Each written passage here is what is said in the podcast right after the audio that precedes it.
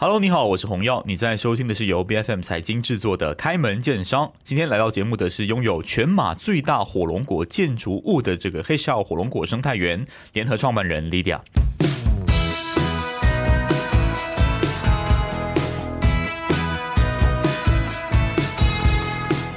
那在一九九九年的时候呢，这个位于雪州的松埃菲雷亚就发生了一场猪瘟，叫做利百病毒哦。当时候其实有好多的猪农哦都血本无归。那在没有办法从事老本行的情况当中呢，就有好多农民开始转种火龙果。那其中就包括了我们今天的主角啊，黑笑这个集团。那黑笑集团的这个火龙果园呢，一开始也和其他的园主一样啊，就是做火龙果，然后这个卖给批发商或是消费者，就是这么简单的一个生意。不过呢，这个黑笑集团呢，这个决策者呢，就不只是安于做一般的农夫，他们在之后的这个发展当中，就非常积极的跟政府单位争取认证，让自己的产品可以卖到国际市场啊，特别是中国的市场。啊，另外呢，他们也开设了这个火龙果的主题餐厅，有做火龙果一系列的这个创新啊，比如说火龙果椰浆饭、火龙果干啊，这个火龙果咖喱面包等等哈。其中有一个产品呢，是透过火龙果变成像是黄酒这个鸡米线口味的火龙果酵素福州米线。那这个产品呢，还获得了雪州政府主推的 Bice 狼 o 的认证。那究竟这个黑少集团是如何逐步的扩大他们的生意，从只是一个农夫变成一个这个农业旅游以及食品行业的这个集团，以及他们在他们眼里当中这个农业旅游的未来又是如何的呢？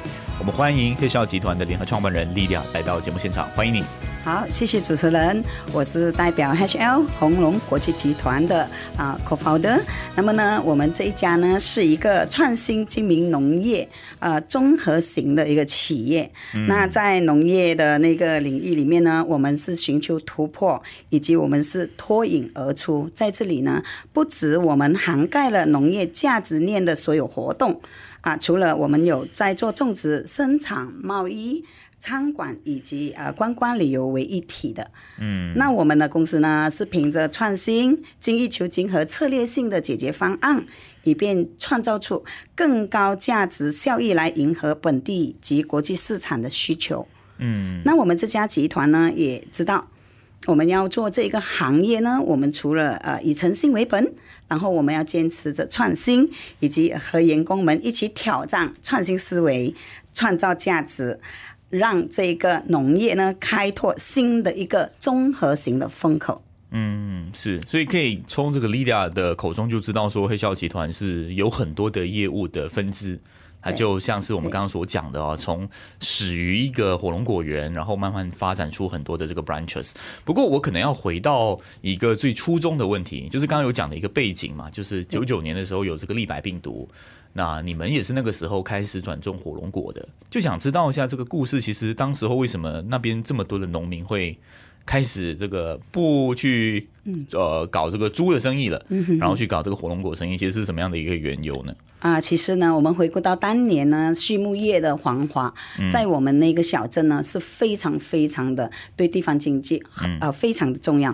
那么，当一九九十九年那个瘟疫的到来的时候，在它的冲击之下呢，所有的农场都被逼关门了，嗯，都不能再饲养这个呃畜牧业的那个动物了。那当这一行的落寞之后呢，呃，农民们呢就只剩下土地，而就没有了这个畜牧业的。来源呢就不能再做了，那他们就在一个偶然的机会之下，就引来了一批的那个火龙果枝干。在那时候呢，那些人民呢都凭着自身说没有什么好发展的，就种一种吧。那结合了呃当地的优良土质以及天气的配合之下呢，我们那里栽种出来的火龙果呢，真的是有别于市场上一般的火龙果。啊，在这样子的一个举动之下呢，农民们就开始把少量的水果推出市场，那是迎来的市场的需求。所以很多在当时做畜牧业的呢，都陆陆续续转行去种这个火龙果。OK，因为当时发现到整个市场的需求高，那啊它的价格也高。嗯，就让雪邦在这一个转捩点，从一个畜牧业来到了一个种植业，嗯，就是当今的火龙果。哎，那我好奇问一下，有有现来到现在，因为猪瘟也过了一段时间，对，那其实那个比例上会是怎么样？就是种火龙果的跟畜牧业的啊，畜牧业到目前为止呢，可以说是零了。哦，啊，完全是没有了啊，完全是一百八千的转型，嗯，在啊，在归农业。是会比较多一些，种植业、畜牧业就真的是，呃，只有丹中十八那一带还有。嗯，那在雪板县的话，可以说是零。是，但其实这个也是有一个问题啊，就是它有一种像是那时候我去参访这个 Lydia 的火龙果园，就发现说，哎，其实一整条街全部人都种红龙果，就有点像是去金马伦那种到处都是草莓园的那种感觉。这种情况当中，它其实就会变得很竞争，对吧？就是全部人都在做，然后很有可能的一个情况就是大家都削价来卖。啊，像是我我所理解中金马伦的状况会是这样。那其实需要你们那边也是有类似的情况，但是你们就跟其他的火龙果原主有做了一些差异化。然后可能要问的一个问题是，你是怎么样看待这个行业的？因为很多人会说，呃，农务农嘛，那就是盈利其实很小，然后很受天气左右。那你们黑笑集团在本来跟大家是一模一样那个样态，你们是怎么样？呃，变成一个比较不一样的这个集团的呢？嗯，其实呢，我觉得呢，务农这一方面呢，它的壮幅，你说你认为小吗？我是觉得不小。OK，是要你要运用怎么样的一个形式，以及怎么样的配合方式之下去成长它。就比如说，现在我们马来西亚政府农业部都一直鼓吹着，他鼓励人民去哪一个叫做呃马来西亚那个呃果农的那个。规格认证，嗯，就是我们的 MyGate，嗯，那至于这个 MyGate 呢，它有什么好处呢？它这个 MyGate 呢，就是能够鉴定国家的农业局给你一个鉴定，说你的那个水果呢是在合格的那个种植，不超标的农药，以及有一系列的 protection。那如果农民能够往呃往以配合农业部去争取这一些认证，我觉得呢，对于出口来讲，是我们的一大商机。嗯，那至于刚才我们的主持人问到说啊，我们整条街道上都卖着一样的东西，会不会有什么恶性的竞争？那肯定是会有的，因为有人的地方就会有竞争性。那我们所谓有竞争才有进步，那我们应该怎么去优化它呢？不是把它劣劣势化，那就是说，我们希望我们的果农都把自身的品质以及我们所要啊出售的以一个。最当今最便利的网络，怎么把我们主要的种植品送到客户的手上？嗯，就省了中间人的那个胖。所以我觉得那个壮富呢，也高高提升了农民的收入。嗯啊，所以其实有一个很重要的关键是，很多农民可能都不会觉得政府认证特别重要，那就会使得他们没有办法把销售渠道开得更广，特别就是国际市场，可以这么理解吗？而你们在这一方面就非常积极的去配合这件事情。对，其实这个认证呢，政府在二零一三年的时候呢，就大肆的鼓励因为他觉得我们的农作品要让外国能够取到那个渠道去销售，最基本的管道就是要从这些认证开始。嗯，那农民呢，我是觉得务农的呢，一般上他们的思维是有别于企业。嗯，那在这方面，我希望政府方面能够有别于的意思是什么？啊，有别于就是说，他们的想法是说，有可能是凭他们自己的呃经验所栽种出来的。是能够符合。那政府当他要申请这些认证的时候，是需要一些特定的条规。嗯，那有可能他们就想到说，为什么我们要去配合？哦，啊，所以我是希望政府方面能够通过一些讲座，让啊那些农夫更加的了解这一个认证的重要性。嗯，理解的。好的，那其实我们刚刚在前面的时候也有提到说，你们围绕着火龙果做了很多很特别的东西，就是很多的食品啊，椰浆饭啊、咖喱呀、酵素啊、火龙果干啊，然后有一个呃，本来我的印象中是金宝的这个这个特产嘛，咖喱面包机，你们也把它改良，用这个火龙果咖喱来做。那其实为什么一开始会有这样的一个创新的那个起点是什么呢？嗯，因为其实是这样的，嗯，我们觉得嘛，呃，在这一个年代呢，创新创意以及这一个绿色餐饮呢，是我们未来一个很好的那个趋势跟渠道。那至于呢，用水果来入菜呢，当今可以说在马来西亚，我们是看到有一小部分的人在做。基于我们自己本身是一个农夫嘛，嗯，我们对于自己的那个呃，怎么说？我们对我们的种植物，我们有一定的信心，嗯，那再加上我们要怎么教育未来的那些孩子，自己种了水果之后，还能够把它作为餐饮。就比方说刚才你所提到的啊、那些怎么做成咖喱啊，怎么做成米饭啊之类的。那在这一个创新的引导之下呢，就让呃我我觉得未来的孩子就会对他产生更大的那种兴趣。嗯，那这个起点呢，是起于我们说呃最初的我们的初衷就是要怎么在农业里面做教育。嗯，啊，因为我们是一个综合型的那个精明创新啊农企嘛，了解。那其实谈到创新的话，就会让人想到说，你一定是有招聘年轻人嘛。当然，这个可能也是一个刻板印象。不过在之前跟你做交流的时候，你有说，其实你们黑校集团也是呃有一个阵痛期，就是对从老一辈要跟呃新一代结合的时候，做了很多这个无奈的选择。讲到白一点，应该是吵了不少老臣子的鱿鱼哦。对对对，可不可以分？享一下？其实，而且你你也很强调说，你们的黑校是两代结合，就是现在是由你跟你丈夫还有你的孩子，其实一起经营。这跟很多企业就不一样嘛，很多企业都是老一辈就传承给下一代，然后老一辈就就就不干预了啊，给年轻人去玩 啊。这个是是是，那就是就这个这个问题可能很大，但是可不可以谈谈一下？就是在企业，尤其是务农，大家的想象，但这个年轻人的视角就是很老的一个产业，嗯，然后炒掉老臣子，然后给年轻人，然后你要怎么去接受这方面的一个经历是怎么样的呢？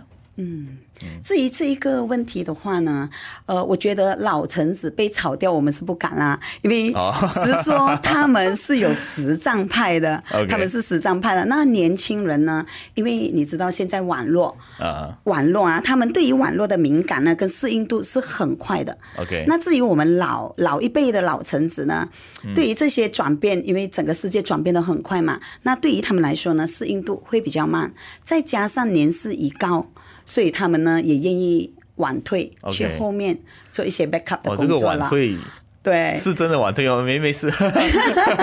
我是觉得他们是 OK，因为老臣子毕竟他们有的是实战，那年轻人呢，他们有的是能够适应新事物的那种敏感度，是以及网络的转变。OK，所以我觉得呢，在这一方面呢，这些老臣子，他们也在自己感受呃哦赶搭不上那个列车的情况之下，都会进行隐退的方式。嗯就好比我们我们家公司这样，好几个老臣子都是这么样。现在你们的员工组成有多少是年轻人？然后通常是几岁啊？我们现在呢，主要呢，呃，我们会摸土两千年代的孩子，哦所以他占据了我们六十个八线。哦，对他占据我们六十个八线，因为我觉得还是需要一些有经验、有实战的，在做这呃旁边的那种小规划。嗯啊，那主力呢，我们是放在年轻人。嗯嗯因为年轻人的思维敏感度以及配合度是比较快、比较高的，嗯，尤其在现在的年代我我这边延伸一下，因为刚刚你对年轻人的评价都很正面啊是有没有一些比较负面的？呃，其实就年轻就让让企业家知道说，其实用年轻人的时候要怎么样一个框架是让他让它飞的情况下也要约束它。让它飞的情况下也要约束它。其实我觉得在农业这一方面呢，年轻人只要他进来了之后，他了解之后呢，他是有配合度的。OK，那呃还是正面的吗？啊，对啊 OK，OK，好那负面的呢，就是说他们 好会有可能比较怕的就是阳光。哦，不要把因为我觉得现在鬼的感觉，然后对，现在的年轻人呢，就是爱美，他们把每一个东西都把美是放在最前面的好啊，所以这就就是呃现代年轻人的一小弱点。OK，阳光派，但又喜欢去海边哈。对，好了解。好，那其实你们呃，在我知道在疫情的时候，你们做了一个很大胆的决定，就是那个时候呃，所有人都是 cut cost 节省这个预支，但是你们就花了一笔钱，在 MCU 一开始不久就投资了去呃打造一个全马最大，甚至是全世界嘛最大的火龙果建筑物。然后里面是一个博物馆，里头有很多这个 色棒的一些呃传统或是历史。为什么会有这样的一个决定？你们的考量跟盘算是什么？对，至于这个问题呢，是很多人都会问我们的，为什么当时在疫情当中，在看不到前方路的时候，我们这么果断的敢做下这一个决定，敢来做这一些东西。其实呢，呃，我先生本身的呃本业呢是一个建啊、建筑工程的 contractor。OK，那当时呢，疫情当中也好多的跟着他呃工作的工作人员呢都没有饭吃了。那当时呢，我们觉得说啊、倒不如在那一个时候，我们就把这一个之四年前所计划跟我的呃孩子们计划的这一个 building 给建上来。嗯因为我们觉得疫情的时候就是我们最好的机会。嗯当全世界沉睡的时候，我们是否应该要启动？那在我孩子的一番话之下呢，他们我所以我说年轻人的眼睛会比较好一些。他们就说，当全世界在睡觉，我们做好准备；当世界醒了之后，我们就是那一个前面的领航者。嗯所以我们在年轻人的一番话的鼓励之下呢，我们很当然的就进行了那一个工程。虽然用了我们几十万，但我觉得当时的决定是没有错误的。嗯，因为那具体来讲呢，它的效益是什么？其实，它的效益其实就是做一个引流，在农业啊、呃那个旅游里面，它涉及到旅游嘛。那旅游你知道，我们啊、雪邦呢是我们的水果，就是一区一果嘛，我们就是以火龙果。那再加上这个火龙果呢，也让我们的呃那个一九九十九年的那个瘟疫之后重生的。一个吉祥水果，嗯，那市面上很多人都叫它是鲜蜜果啊，或者是什么之类的，但在我们雪邦呢，它就被我们号称为火龙果，嗯，因为我们觉得它就像一团我们农夫或者是我们畜牧业那些呃怎么说呢，就是那一些去的农夫对。转转变或者转浴火重这个对浴火啊重生的一种那个象征水果。嗯，所以呢，在当时呢，我们的计划之下，就说肯定要把这个历史性的东西归纳在我们雪邦，让有一天全世界开放之后，来自世界各地的游客都能来到我们雪邦这个小镇，了解我们的在地历史的转变，以及我们农业的发展。嗯，对。所以也可以说是，其实透过这样子的一个建筑物，它又有进到这个 Malaysian Books of Record，其实它就奠定了你在那个区的地位。讲的比较功利一点点了，可以这么理解吗这？这不是说呃定我们公司的那一个地位，我觉得这个是对整个地方上做出的一个引流方式。哦，那因为火龙果嘛，水果都有季节性，嗯就说你来的时候未必一定能看到火龙果。嗯，那如果我们创立了一粒火龙果，让你们来到都不会失望回去，你觉得呢？嗯，对不对？所以我们就以这样的一个概念去创造了一个这么样的东西。然后啊、呃到如今呢，我们再把当地的所有农业历史、百年的农业历史，都把它纳入在那一个建筑物里面，嗯，让外来的人更加的了解我们在地的历史的转变。嗯对，了解的。其实这一块就涉及到农业旅游。其实你是刚刚讲的是包括以农业为始，然后有旅游的呃营销也好，或是一些呃比较教育性质的，像是历史的话，其实你们都是把它串联起来。所以我想接下来想问的是，你对于整个农业旅游在马来西亚的一个看法是什么？未来的商机在哪里？我们很有可能要把握住哪一些机会？你是怎么看的？OK，其实呢，我们农业生态旅游呢，在我们的旅游当中呢，还有很广阔的发展前景。嗯，那怎么说呢？因为农业旅游嘛，它主要的资源都是原生态。就是说我们取自于自然，然后人为的改造呢，只是一小部分，所以说呢，它的 costing 也不是很高，所以都适合那种小农夫们去开拓。这一个市场。那至于农业生态旅游呢，它还有一个好处呢，就是你可以让游客来到你的呃那个生态园的时候呢，可以参与你们整个农业的那个生长过程。就比方说，我们可以教育一下小朋友们啊、怎么去采摘水果啊，怎么种植啊，或者是让他们体验怎么将水果拿来做菜啊、做饭啊之类的东西。啊、那我觉得现在的人嘛，他们主要是要体验式的旅游。体验式的旅游，对，OK，那个呃，那现在这个农业旅游呢，就恰恰好是有这一个呃，怎么说这个 connection 的存在，嗯，就是可以让你去体验，让你更了解，嗯。啊，这一个产啊，这个水果是怎么来，嗯，对，理解理解。那其实为什么这一块东西是特别能够你的你的一个 TA 或是说对象群，你有考量谁吗？尤其是你在雪邦，应该会想到很多外国旅客之类的吧？其实我们这一家啊、呃农业旅游呢，我们主要还是要 motto 那个呃教育旅游。OK，就是 education，嗯。啊，那 education 之后呢，我们就会 focus 呃家庭式的，就是亲子旅游，嗯，那这两样东西呢，我觉得对未来的话呢，尤其是孩子是沉醉在这一些电子时代的话，是一个非常非常值得我们去推广的，让他们啊、就是回到大自然，学习更深一层的整个呃大环境的生态。嗯，理解。